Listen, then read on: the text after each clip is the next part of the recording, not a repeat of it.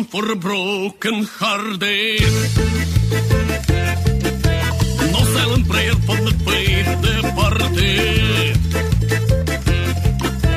I'm gonna be just a face in the crowd. You're gonna hear my voice. I shut it out loud. It's my life and it's now or never. I ain't gonna live forever. I just want to live while I'm alive. Ростислав Раутштайн. Записки страховщика. История первая. Копейкины. Часть первая. Глава первая. Немецкий двор. Это было теплое мартовское субботнее утро.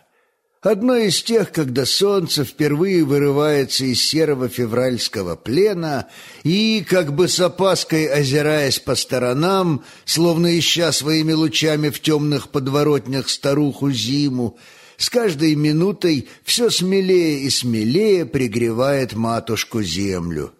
А она, в свою очередь, в благодарность тянется навстречу солнцу, покачивая на легком ветерке, как бы в приветствии, первыми ростками нежнейшей бирюзовой травки. Так было и 16 марта 2008 года, когда молодой консультант в недорогом, слегка помятом костюме из магазина «Метро» с надеждой в сердце и знаниями в огромном, похожем на гроб с ручкой чемодане а-ля страховщик шел, щурясь от яркого весеннего солнца по улице Боштрассе, социального района Штерхштайн, Аистовый камень, славного города Магенштадт, город желудка. Этот район славился не только тем, что жители его чаще других посещали биржу труда и другие государственные учреждения социальной поддержки, но и тем, что в нем преобладало население, не обремененное традиционными немецкими именами типа Хорст и Роланд, Зильке и Гундула – Чаще всего здесь можно было встретить имена Хасан, Владимир, Айша, Ольга. Но вернемся к герою нашего рассказа. Назовем его Роман. В это утро Роман шел на тринадцатую по счету деловую встречу.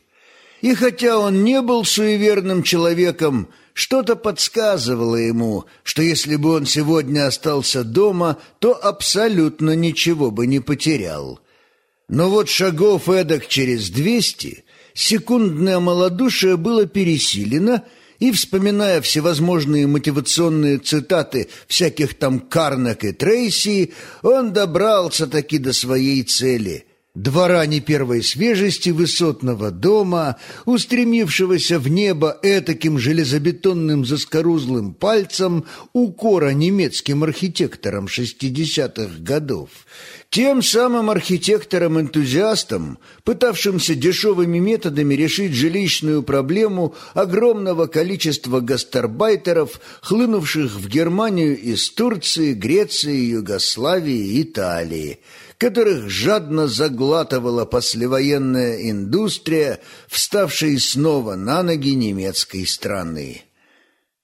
Во дворе этого дома, несмотря на рабочее время, царило большое оживление – Очевидно, утренняя программа «Вести» на русском канале и Star TV Turkey на турецком вылили первый ушат полезной информации на головы их далеких и уже бывших соотечественников. И вот уже во двор высыпали пестрыми горстями в темных турецких и более ярких русских платочках бабули, сверкая в лучах мартовского солнышка россыпью своих многочисленных золотых зубов, атовизмов, покинутых ими родин. Их глаза привычно осматривали двор взором заправского охотника, выбирая свою жертву – Свободное место на размалеванных их же внуками колоритными надписями скамейках. Они постепенно рассаживаются на облюбованные годами места, откуда и ведут неустанно наблюдения за событиями в мире их микрокосмоса, чтобы потом вдоволь, смакуя подробности, перемывать кости провинившимся по их твердому убеждению во всех смертных грехах соседям. Единственное, чего не хватало обоим кланам бабуль, расположившихся на дворовых лавках, так это жареных и пахучих подсолнечных семечек. Любовь к всему продукту питания на досуге было, наверное, единственное, кроме их преклонного возраста, что объединяло этих столь непохожих ни по облику, ни по одежде и, конечно же, ни по их вероисповеданию пожилых женщин. К общему сожалению этой почтенной публики, к дому прилагался и домоуправитель со странным для этой части города именем Вальтер. Сердитый дядька лет пятидесяти, облаченный в любое время года в рабочий китель серого цвета, застиранные до бела джинсы и ортопедические ботинки – как педантичный немец, он наотрез отказывался разрешать употребление непонятного ему русско-турецкого попкорна. Уговоры и увещевания соблюдать чистоту, запреты на выплевывание шелухи на подконтрольной ему территории действия не имели никакого.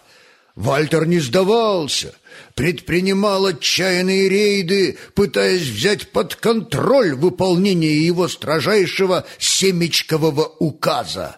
Незаметно спрятавшись в одном из многочисленных подъездов дома, он неожиданно выскакивал оттуда, и его поведение в эти минуты было непредсказуемым. С развивающимися сзади полами кителя Вальтер напоминал огромную летучую мышь и каждый раз пугал наших бабок, тем самым увеличивая продажи сердечных капель в близлежащей аптеке.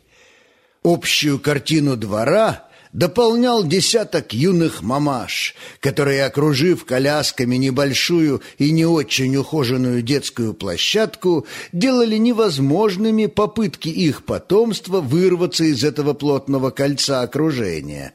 И потому их дети были вынуждены играть на давно надоевших и скудных атрибутов давно устаревшей площадки – из общего крика и гамма ребятни детсадовского возраста слышались крики на языках многих народов нашей планеты.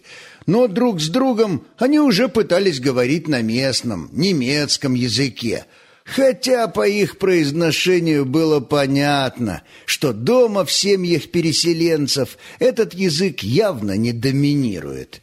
Окружившие их мамочки общались друг с другом тоже на немецком, хоть и с применением большего количества слов, но явно без активного использования немецкой грамматики, что абсолютно не мешало им без остановки обсуждать какие угодно темы – Правда, рано или поздно, но разговоры все равно возвращались к памперсам и их содержимому, а также к другим процессам, сопровождающим рост и взросление человеческой особи.